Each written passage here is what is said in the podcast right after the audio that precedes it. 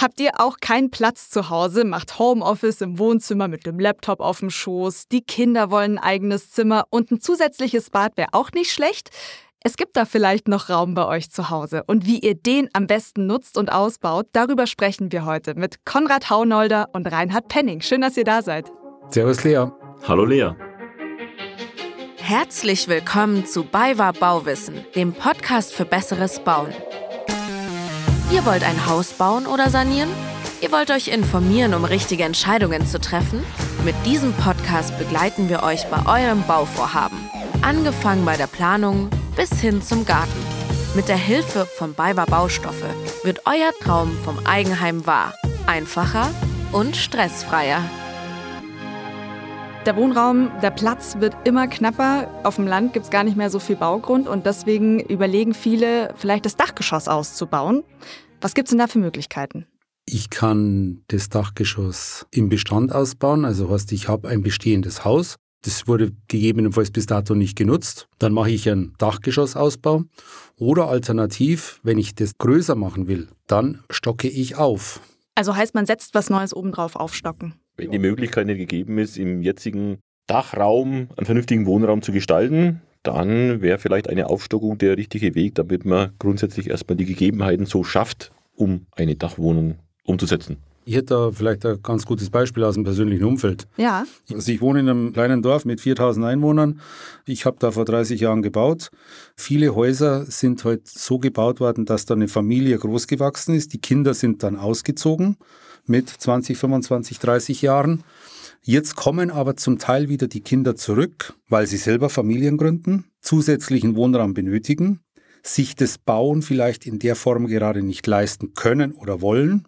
Und wenn ich dann das, ja, in dem Fall das Elternhaus nehme und baue nochmal eine Etage drauf, dann hat auch nochmal eine zusätzliche Familie Platz.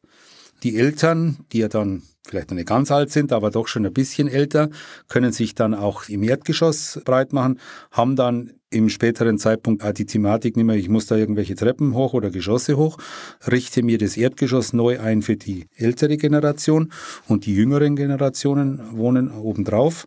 Und da bietet sich dann einfach das Dachgeschoss dazu an. Und wenn es jetzt eben keine Aufstockung notwendig ist, sondern ein leerer Dachraum vorhanden ist im Bestandsgebäude, dann kann man das natürlich auch ganz gut zum Wohnraum ausbauen. Und in dem Fall braucht man in der Regel auch keine Genehmigung, kein Genehmigungsverfahren und keinen Architekten. Bei der Aufstockung brauche ich einen Architekten, der mir das dann auch plant und statisch überprüft, ob die Tragkonstruktion, die neue, die veränderte, dann dementsprechend auch angewandt werden kann. Da habt ihr jetzt schon super viel erklärt. Jetzt würde ich sagen, bröseln wir das nochmal im Einzelnen auf.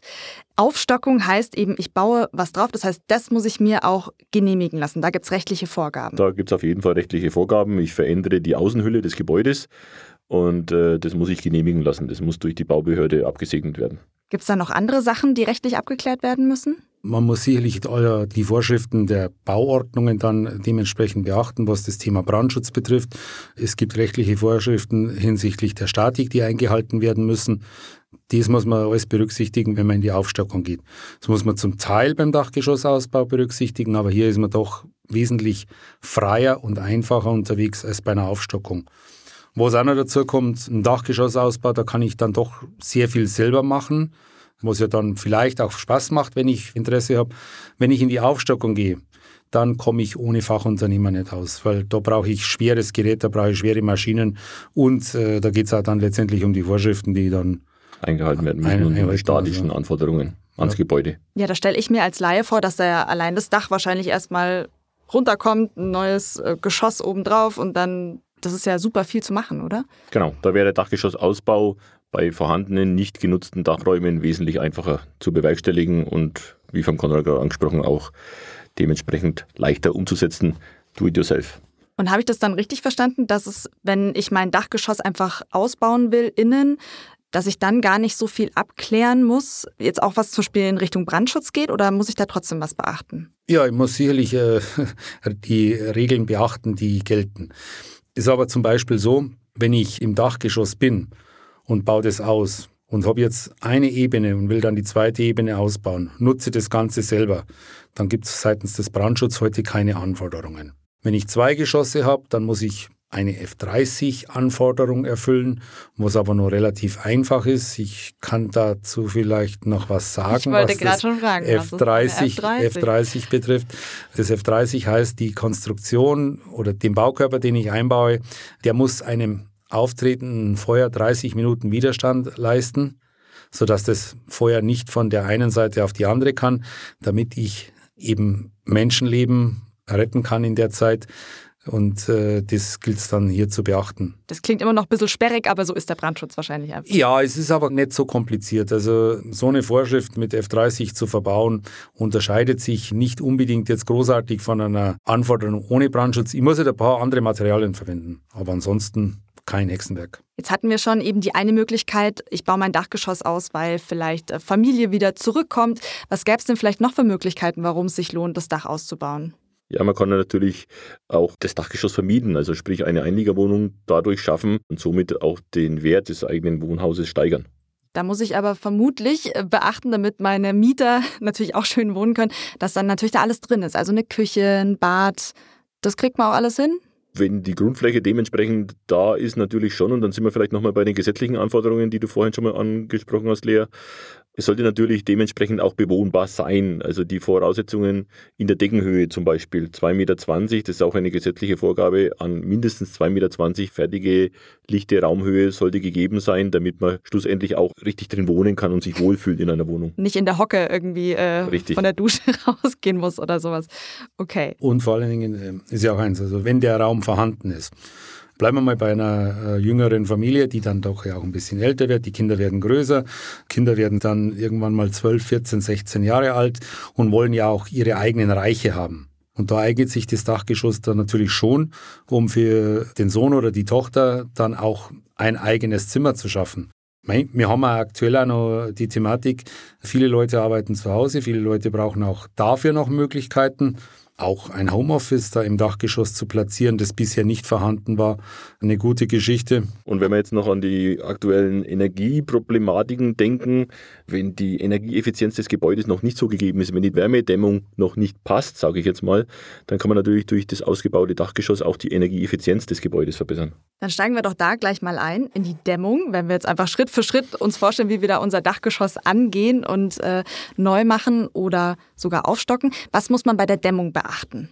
Also wenn wir jetzt im Ausbau sind, dann äh, wäre die einfachste Art der Dämmung natürlich eine sogenannte Zwischenspanndämmung, die man dann einbringen würde. Was heißt zwischen? Gibt es auch die Anfangs- äh, ja, es gibt, es gibt, auch die Ausspanndämmung, da brauchen wir aber auf jeden Fall einen Fachunternehmer, weil die oben auf dem Dach dann, da müssen erst die Dachziegel abgenommen werden, das ist mit wesentlich mehr Aufwand verbunden.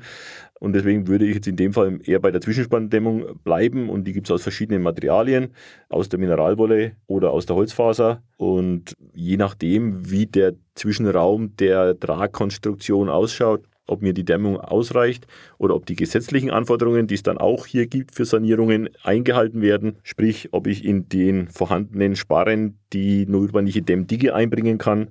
Dementsprechend muss ich halt die Materialien auswählen, die es dafür gibt. Da habe ich schon die nächste Frage. Was ist ein Sparren? Ein Sparren ist im Prinzip einer von den vielen Holzbalken, die im Dach verarbeitet sind. Einer neben dem anderen liegt mit Abstand von 60 bis 80 Zentimetern, auf dem praktisch die Dachladung und die Dachziegel zum Liegen kommen und der das ganze Dach trägt. Das sind nicht die Dachbalken, die man sieht, die manche vielleicht so auch dekorativ extra auch stehen lassen im Dachgeschoss, sondern. Ja, das, das sind dann jetzt eher Stützen, denke ich, die du jetzt da meinst, sondern das sind wirklich die Schrägen, die Dachschrägen, die Balken, die in der Dachschräge liegen und die in einem unausgebauten Dachraum von innen natürlich zu sehen sind, aber von außen mit den Dachziegeln abgedeckt sind. Und was sind die Vor- und vielleicht Nachteile? Zum Beispiel, du hast gesagt Mineralwolle versus Fasern? Ja, es gibt also Mineralwolle-Dämmstoffe aus Glaswolle, aus Steinwolle. Und es gibt dann einfach mit ökologischen nachwachsenden Rohstoffen die Dämmstoffe und da wäre an vorderster Stelle die Holzfaser zu nennen oder Hanf- oder Flachsprodukte. Was können vielleicht dann diese Holzfaserprodukte besonders gut im Vergleich zu den anderen? Oder geht es da wirklich nur um, dass die nachhaltiger sind? Ja, es geht in erster Linie darum, dass die Entstehung, bei der Glasfaser ist es ja nichts anderes wie geschmolzenes Glas, braucht man halt relativ viel Energie, um diese Dämmstoffmatten zu produzieren, den einzelnen Glasfasern einzuschmelzen. Und bei der Holzfaser ist es im Prinzip ja, ich sagte mal fast ein bisschen ein Abfallprodukt aus der Holzindustrie, die dann eben aufgefasert werden. Das Holz, das vorhandene Holz, das verarbeitet wird, aufgefasert wird und dann zu einer Dämmplatte, Dämmmaterial verarbeitet wird. Ist natürlich auch ein bisschen eine Kostenfrage, weil die Dämmstoffe ja in unterschiedlichen Preiskategorien unterwegs sind. Okay. Die Holzfaser ist ein sehr gutes Produkt. Die Mineralwolle ist von der wirtschaftlichen Seite her die bessere Variante. Sie hat meistens ein bisschen einen besseren Dämmwert. Sie ist im Thema Brandschutz und Schallschutz sehr, sehr gut und sie ist in der Verarbeitung auch relativ einfach. Ist jetzt vielleicht nicht immer ganz angenehm, weil wenn man das Thema Glaswolle hört, dann weiß man ja doch auch, dass das ein bisschen jucken kann. Die aktuell produzierten Produkte sind natürlich wesentlich besser als die, die vor 20 und 30 Jahren verwendet worden sind. Also es ist kein Hexenwerk, das Ganze zum Einbauen. Und so gesehen muss man das sicherlich auch für sich selber entscheiden, für welche Variante man sich entscheidet, ob man auf die Holzwolle geht oder ob man den wirtschaftlichen Faktor berücksichtigt und dann vielleicht eher auf die Mineralwolle geht. Okay, da kann man erstmal sein Budget anschauen und sich dann einfach beraten lassen, was im individuellen Fall am meisten Sinn macht. Ja, was ich noch darauf eingehen wollte bei der Dämmung übrigens, haben wir auch aktuell noch die Möglichkeit, sich das auch vom Staat ein bisschen quer subventionieren zu lassen. Also es gibt öffentliche Gelder für Einzelmaßnahmen, wenn man die energetische Außenhaut des Hauses verbessert, also sprich die Dämmeigenschaften des Hauses verbessert. Und eine Einzelnahme wäre eben das Einbringen von einer Wärmedämmung in der Dachschräge. Und da haben wir auch eigene Berater und würden auch anbieten für unsere Kunden, dass wir da letzten Endes diese Energieberatung dann mit vornehmen. Damit haben wir dann die Dämmung angesprochen. Dann jetzt vielleicht ganz konkret, wie schaut es aus mit Böden oder Wänden? Was kann man da machen? Ja, da sind wir noch ein bisschen zu schnell. Also da fehlen uns schon, okay. schon ein paar Dinge. Also wenn wir jetzt die Dämmung eingebracht haben, dann haben wir zwar das Energetische gemacht, aber in dem Fall bauen wir von oben nach unten und machen erstmal die Dämmung zu. Also sprich, wir verstecken die jetzt, sodass man die Sparren nicht mehr sieht und sodass man die Dämmung nicht mehr sieht. Da haben wir nur die Thematik, gerade im Altbau, häufig genug nicht ausreichend hohe Sparrenhöhen. Jetzt sind wir wieder bei dem Sparren, ja. äh, bei diesem Holzbalken, also wo wir einfach nicht die entsprechende Dämmstoffdicke einbringen können. Die auch gesetzlich gefordert sind, um einen Zuschuss zu bekommen, zum Beispiel. Mhm. Mhm haben wir noch die Möglichkeit, unterhalb der Sparren eine zweite Schicht einzuziehen sozusagen, um das Ganze dann zu erreichen. Auch wieder mit den unterschiedlichen Materialien. Das können wir mit der Holzfaser machen, das können wir genauso mit der Mineralwolle machen. Und dann haben wir die Lage und die Schicht hergestellt. Dann braucht man natürlich noch eine Wind- und Luftdichtigkeit. Mhm. Zum einen soll es da nicht rausziehen von drinnen und es soll auch von, von draußen nicht unbedingt reinziehen. Da hat BayWa Baustoffe ein sehr, sehr gutes System mit einem Komplettangebot über die Folie, über die Klebebänder, über die Dichtbänder. Sehr, sehr wichtig, das einzubauen, sehr, sehr wichtig, auch das fachgerecht und sehr sauber zu verarbeiten. Wir sprechen da über eine Dampfbremse oder luftdichte Schicht, die einfach eingebracht werden müssen, weil stell dir vor, du wohnst drin, der Mensch atmet aus, es entsteht durchs Kochen, durchs Bad, durch verschiedene Feuchtigkeiten und die dürfen natürlich nicht in die Konstruktion. Wir schaffen eine Dämmung mhm. und wollen ja da nicht irgendwann den Regenmantel wieder nass machen, dass uns drin friert, sondern wir wollen ja dann den Mantel trocken halten, damit er uns auch wärmt im Winter und im Sommer die Hitze abhält und dazu brauchen wir eine Dampfbremse, damit einfach die entstehende Feuchtigkeit im Raum bleibt und auf der anderen Seite aber auch von außen kein Wind und Luft durch kann. Auch wiederum kein Hexenwerk, nicht das Ganze zum Bauen. Das sagst du. ja, aber man muss jetzt sehr sorgfältig vorgehen. Aber auch durchaus äh, im Bereich vom Selbermachen das Ganze durchzuführen. Ja gut, dann haben wir die Schicht jetzt drauf. Sind wir da fertig? Dann machen wir in aller Regel erst einmal die Beplankung, nennt sich das. Tja, was ist jetzt ja. eine Beplankung, ja? Mit dem die ganze Konstruktion die der Konrad jetzt schon mit erklärt hat, also von der Dämmung und von der Dampfsperre dann letzten Endes verkleidet wird. Die, die mir die Wandoberfläche schafft, die Deckenoberfläche in der Dachschräge. Genau. Dazu verwenden wir in aller Regel gibt es Karton oder gibt es Faserplatten, die sich da eignen.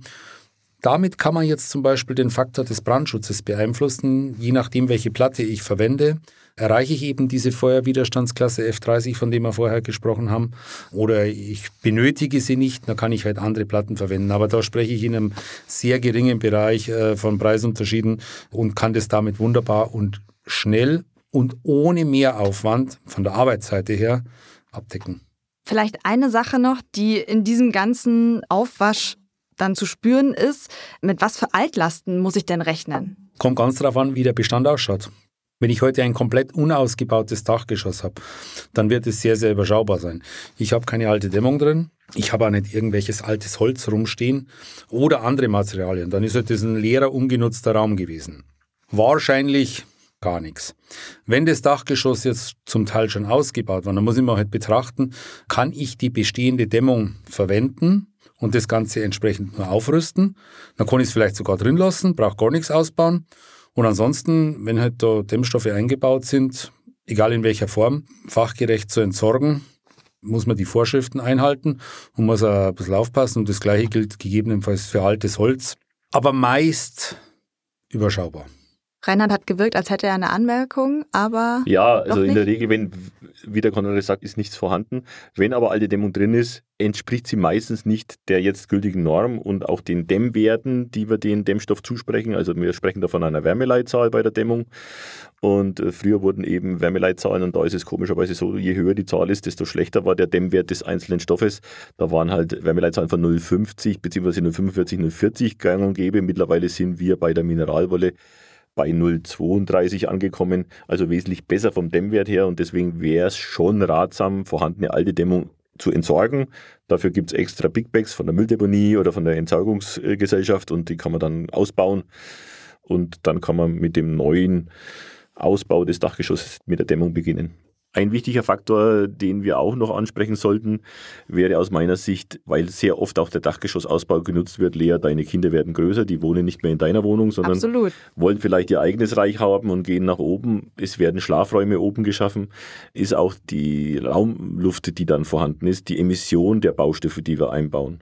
Und da haben wir eigentlich ein ganz cleveres oder, oder gutes äh, Medium bei uns bei dabei war. Wir haben das Baugesundsiegel. Das heißt, wir prüfen, über 5000 Artikel sind mittlerweile, glaube ich, abgeprüft und bei uns im System auch hinterlegt, dementsprechend, die für den Bau verwendet werden können, die für den Ausbau verwendet werden können. Wir prüfen diese Artikel auf Emission. Was gast aus dem Artikel aus, aus dem Baustoff aus? Jeder Stoff, jeder Artikel, jeder Baustoff hat irgendwo eine gewisse Emission und es gibt gesetzliche Grenzwerte und wir überprüfen mit unserem Siegel als einer der einzigen Anbieter am Markt, wenn wir das vergeben für einen Baustoff, wie die Emission von dem Artikel ausschaut, also von dem Produkt und was letzten Endes dann auch für die Wohnqualität deutlich steigert, wenn wir Produkte verwenden, die das BayWa Baugesund-Siegel tragen. Auch dazu haben wir schon eine Folge aufgenommen. Die könnt ihr euch dann natürlich auch noch mal ganz in Ruhe anhören und da erfahrt ihr mehr über die verschiedenen baugesunden Produkte.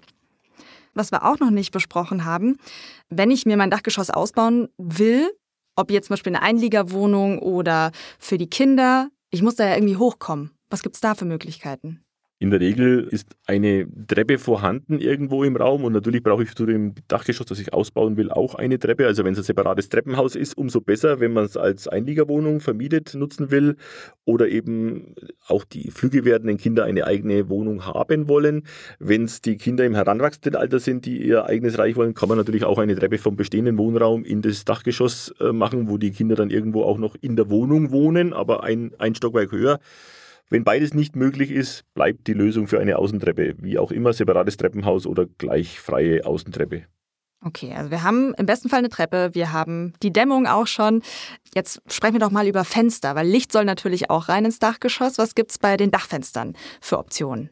Bei den Dachfenstern geht es ja darum, zwei Sachen abzugreifen. Zum einen die Belichtung, dass ich möglichst helle Räume habe und zum anderen aber auch die Belüftung, damit ich auch mal einen Luftwechsel vornehmen kann und einfach lüften. Mhm. Und die Varianten sind von der Technik her, von der Funktion, ein Schwingfenster bzw. ein Klappschwingfenster. Was ist der Unterschied?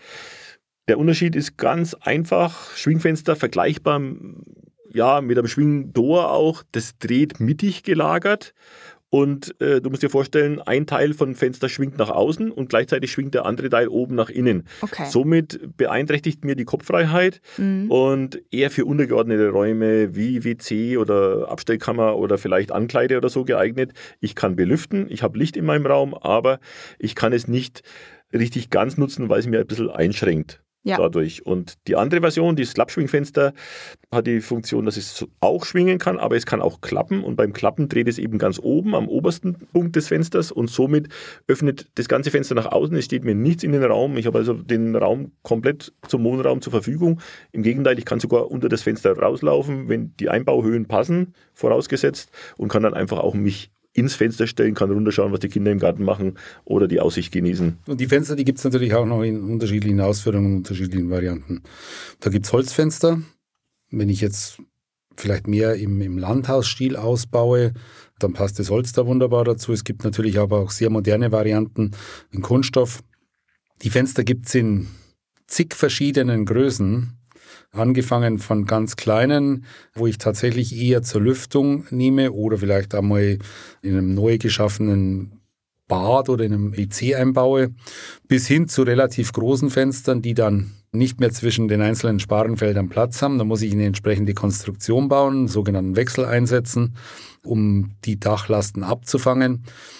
Geht auch, ist aber nicht mehr im Do-it-yourself-Verfahren zu machen. Also da brauche ich dann sicherlich einen Zimmerer, einen Handwerker dazu, äh, der das dementsprechend ausführen kann. Wobei ich die Empfehlung aussprechen möchte an der Stelle, dass man sagen, beim Dachfenster würde ich immer auf einen Fachhandwerker zurückgreifen, weil es geht da auch um die Anschlüsse, es geht um das fachgerechte Einbauen, dass man dann später auch vom Hitzeschutz und so weiter die Dämmung bis an den Rand des Dachfensters gezogen hat und so weiter. Oh, und gerade wenn jetzt der Konrad anspricht, äh, den Wechsel, also wir sprechen ja von dem Abstand zwischen den Spannen, bei kleinen äh, Fenstern passen die sicherlich zwischen den Spannen und ich muss nicht ein, einen dieser Holzbalken entfernen, aber bei großen muss ich dann letztendlich einen rausnehmen und das alles alles statisch wieder abtragen und da brauche ich einen Fachmann dafür, den Zimmerer oder Dachdecker, der das dann letzten Endes ausführen kann.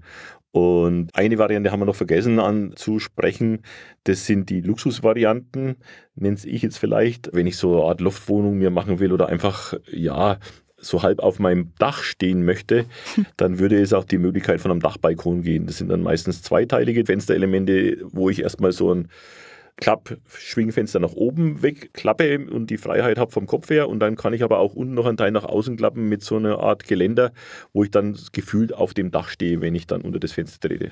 Habe ich schon öfter auch gesehen in Städten, eben ganz, ganz oben dann in den Dachgeschossen Richtig, drin. Genau. Weil man da wahrscheinlich auch gucken muss mit seinem Platz, dass man da ein bisschen mehr schafft, ein bisschen mehr. Steigert natürlich Zugang dann die, die Wohnqualität äh, auch unter dem Dach letzten Endes, wenn ich dann gefühlt. Deshalb natürlich gibt es dann auch noch die Möglichkeiten, zwei Fenster direkt nebeneinander einzubauen und dann auch den Spann rauszunehmen. Das gibt dann auch nochmal das Gefühl von mehr Licht und, und dass man direkt unter dem Himmel wohnt. Also Varianten, derer sind ganz viele gegeben, aber es geht halt darum, wie viel Licht benötige ich schlussendlich und ja, am Ende natürlich auch um den Preis. In der Nacht hat man dann den schönen Sternenhimmel über sich, aber natürlich tagsüber auch die Sonne. Und im Sommer schwitzt man eh schon genug. Da ist wahrscheinlich Hitzeschutz dann aber auch nochmal ein wichtiges Thema fürs Dachgeschoss. Neben dem fachgerechten Einbau wäre es natürlich auch immer zwingend notwendig. Der beste Hitzeschutz ist gar kein Dachfenster, aber wir müssen einen, einen, Kompromiss eingehen. Also wir brauchen natürlich auch Licht, um den Wohnraum dementsprechend zu gestalten und auch sich wohlzufühlen unter dem Dach. Und deswegen Dachfenster ja, fachgerecht eingebaut, dass der Hitzeüberschlag nicht über den Flanken des Dachfensters passiert, aber natürlich auch jede Fensteröffnung, wo die Sonne direkt reinscheinen kann durch das Glas, gibt es verschiedene Verglasungsarten, die man dann wählen kann, die dementsprechend helfen, auch einen Teil des Sonnenlichtes zu reflektieren. Aber der beste Hitzeschutz ist außen, ein Außenrollo bzw. eine Außen-Sonnenschutzmarkise. Also die kann man dann auch direkt am Dach. Äh, die werden anbringen. auf dem Dachfenster direkt befestigt und dementsprechend kann man die auch mechanisch bzw. sogar äh, elektrisch oder mit Solarbetrieben betätigen, damit die also dann auch schließen und man sollte dann, wenn man in der Wohnung ist oder an der Südseite oder wo auch immer die Sonne eben hinscheinen kann, äh, sollte man die auch dann am Tag runter machen, so weit wie möglich und dementsprechend hält es dann auch die Sonne ab und strahlt nicht in den vorhandenen Wohnraum ein. Jeder Sonnenstrahl, der in den Wohnraum eindringt, der macht die Hütte einfach heiß. Und deshalb muss ich die Sonne draußen lassen, damit es dann mittags, abends äh, angenehm ist. Und das ist das Allerwichtigste. Man, da gibt's, Reinhard hat es gerade angesprochen, also außen ist natürlich die beste Variante, so wie es bei der Dämmung außen die beste Variante ist, ist es auch bei der Verschattung äh, außen die beste Variante. Es gibt vielleicht nicht immer die Möglichkeit, dass man das so machen kann. Man kann nachträglich auch noch auf der Innenseite mit Rollos, mit Jalousien arbeiten. Alles besser, wie wenn die Sonne direkt reinknallt. Und die Öffnung des Fensters ist für den Hitzeschutz der größte Faktor, wo unangenehme Temperaturen entstehen. Da kann ich mich natürlich schon noch mit, mit Dämmstoffen und anderen Produkten beschäftigen, die ich mache.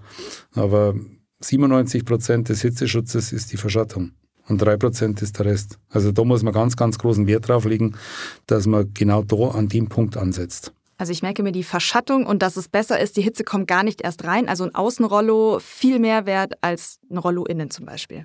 Ja.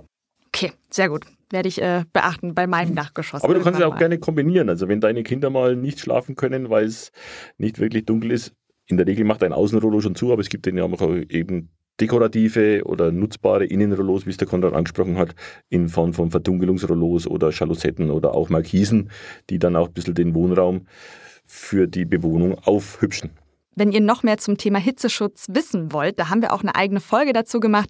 Die findet ihr einfach hier bei uns im Podcast-Feed. Da könnt ihr natürlich auch gerne reinhören.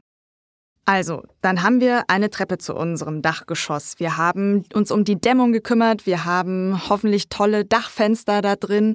Wir haben uns auch um Hitzeschutz gekümmert. Jetzt machen wir innen weiter. Was kann man denn machen in Sachen Wände oder Räume abtrennen? Also wenn man jetzt nicht nur ein ausgebautes Dachgeschoss, einen großen Raum haben will, sondern vielleicht mehrere Zimmer da oben.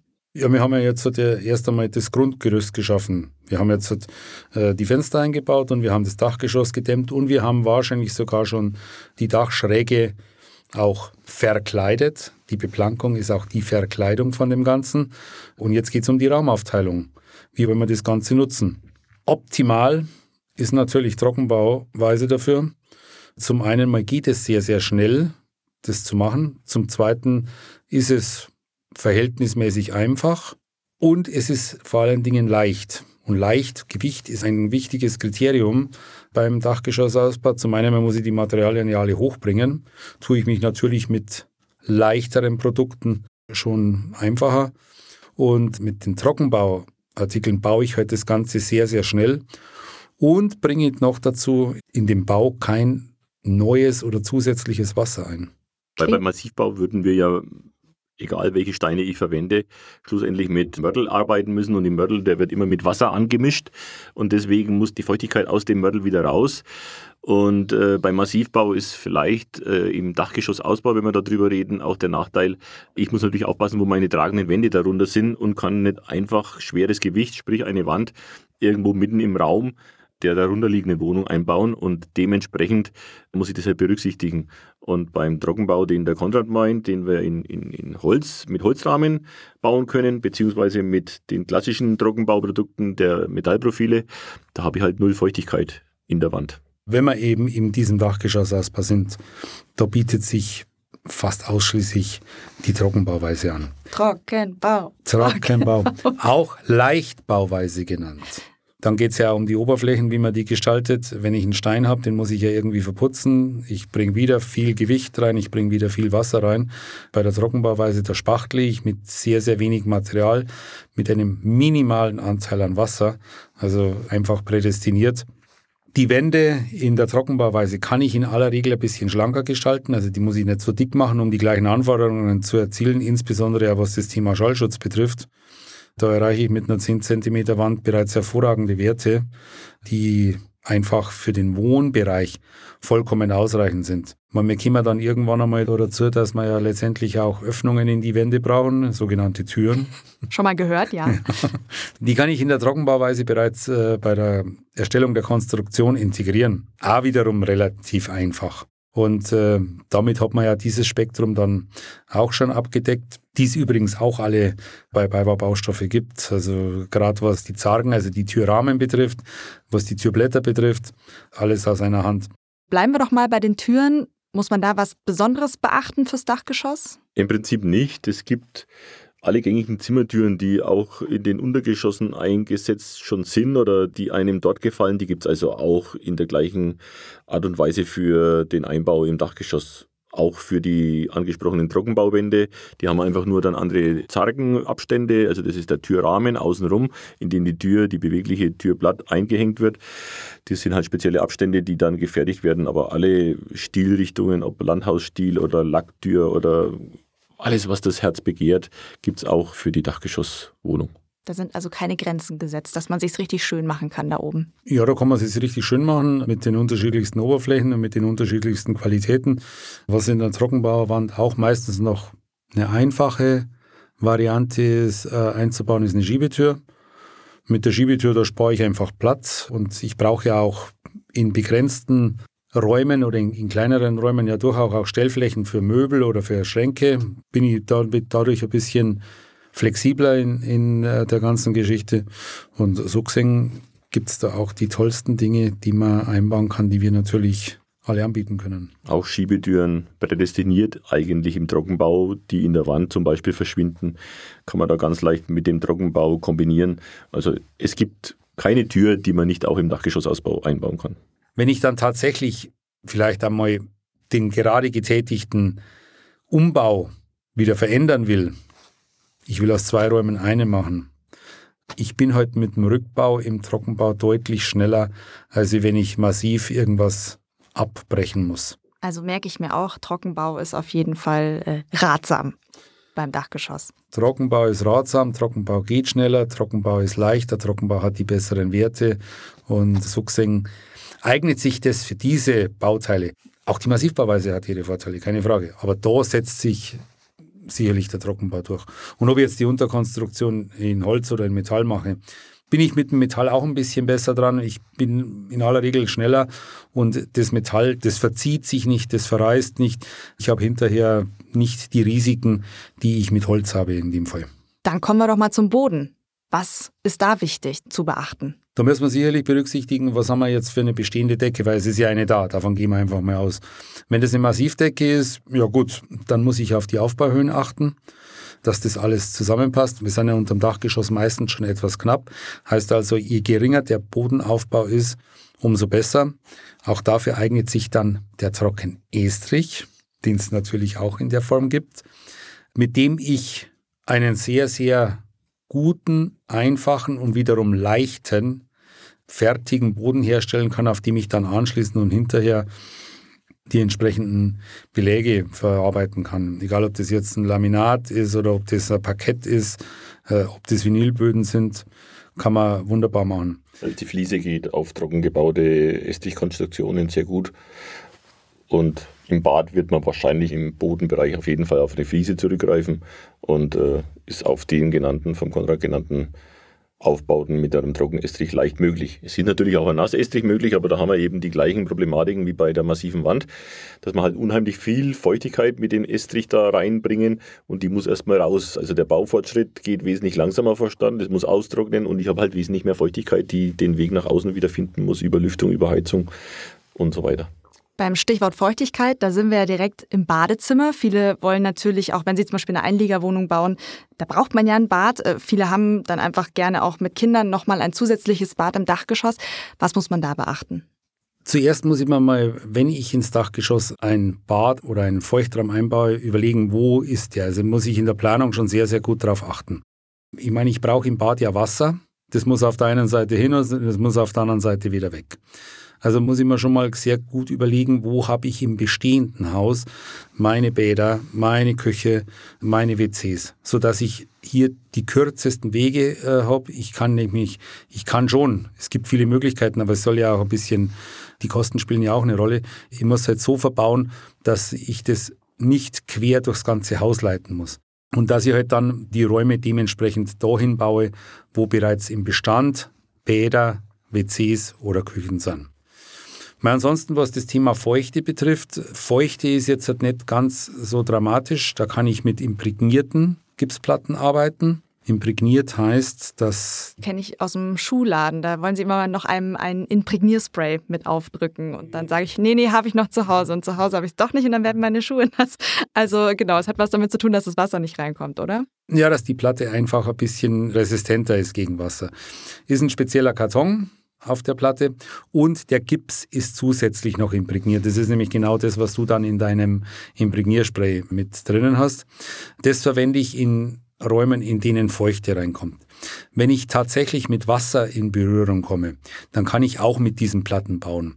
Gäbe noch eine andere Möglichkeit mit Zementbauplatten, die sind ein bisschen sicherer, aber es funktioniert auch durchaus mit imprägnierten Gipsplatten oder Gipsfaserplatten. Die Gipsfaserplatten sind von Haus aus imprägniert und nehmen das Wasser nicht auf. Nur dort, wo Wasser im Spiel ist, muss ich einfach das Bauteil, meistens ist es ja die Dusche oder meistens ist es in der Nähe der Badewanne, da muss ich einfach sauber abdichten weil selbst die imprägnierte Platte hält kein Wasser ab, das dann irgendwo austritt.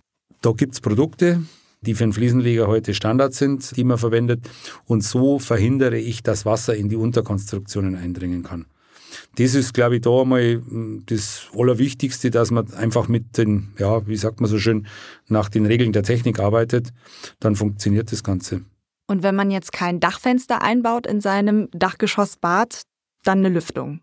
Dann muss ich entsprechende Lüftung vornehmen, weil trotz der Feuchtigkeitssperre oder Dampfsperre, die wir ja ungefähr vor 20 Minuten eingebaut haben, gedanklich, entsteht da natürlich zu viel Feuchtigkeit. Gerade beim Duschen, beim Baden, man, da verbrauchen wir ja, zwischen 80 und 200 Liter Wasser, die da drinnen sind, das meistens auch noch auf anderen Temperaturen ist. Da ist halt einfach viel Dampf da. Dann muss hier eine andere Variante, eine andere Art der Entlüftung geschaffen werden, wenn es nicht übers Fenster geht. Jetzt gibt es ja im Dachgeschoss dann auch immer diese Ecken unterm Dach ganz am Ende vom Raum, sage ich mal, wo man ja eigentlich nichts machen kann, weil es ist so niedrig, man haut sich nur den Kopf an. Wie kann man denn diese Räume und Flächen vielleicht am besten nutzen? Die kann man natürlich hervorragend als Stauraum nutzen, wenn man die entsprechend verkleidet. Wenn ich im Stalldach bin, dann habe ich ja den Kniestock oder die Abseitenwand, also die äußere Wand hin zur Traufe. Und wie du gerade gesagt hast, ja, da haut man sich den Kopf an, den kann man für sich nicht richtig nutzen, die sind manchmal nur 60 Zentimeter hoch. Ja, dann geht man halt mit einer Wand vor der Wand, vielleicht auf eine Höhe von einem Meter, Meter zehn wäre hier ganz äh, empfehlenswert. Dann habe ich immer noch keinen vernünftigen Wohnraum, aber ich kann es zumindest schon mal einigermaßen nutzen. Und wenn ich die Wand sauber baue, und sauber verkleide, für Verstauen oder für Lagern geht es dahinter immer. Da muss ich ja nicht jeden Tag hin. Da muss ich vielleicht nur zwei, drei, fünf Mal im Jahr hin, wenn ich da Koffer raushole oder ja, wenn, ich, wenn, ich, sagen, wenn, ich, wenn ich solche Sachen mache oder vielleicht auch die Winterschuhe dahin bringe. Dann die imprägnierten. Die imprägnierten, dann eignet sich das ganz gut dafür. So baue ich dann wahrscheinlich und bestens zu empfehlen in Trockenbauweise eine Wand vor die Wand und verwende vielleicht eine Kniestocktüre oder sowas, die es als fertiges Bauteil gibt, die ich dann da in diesen Kniestock, in diese vorgebaute, vorgeblendete Wand einbauen kann, um einfach dahinter den Stauraum nutzen zu können. Und wenn ich handwerklich sehr geschickt bin, kann ich natürlich auch gewisse Eigenkreationen in Form von Regalierungen oder sonst was in diese Kniestock-Hohlraum einbringen, den ich von außen direkt begehen kann im Bad, zum Beispiel mit Handtüchern oder irgend sowas, die man dann da reinlegt. Also viele Infos zum Thema Dachgeschoss ausbauen. Danke an euch, an Konrad Haunolder und Reinhard Penning. Servus Lea. Bis zum nächsten Mal. Unbedingt. Wenn ihr noch Fragen habt, dann schreibt uns eine Mail an podcast.balber-baustoffe.de oder ihr geht natürlich einfach in eine Ausstellung bei euch ums Eck. Ihr findet uns auch bei Facebook und Instagram und wir freuen uns natürlich auch mega, wenn euch der Podcast gefallen hat, wenn ihr uns eine Bewertung da lasst oder uns euren Freunden weiterempfehlt. Und umso mehr, werden wir uns dann hoffentlich bald schon wieder hören in unserer nächsten Folge von Biber Bauwissen.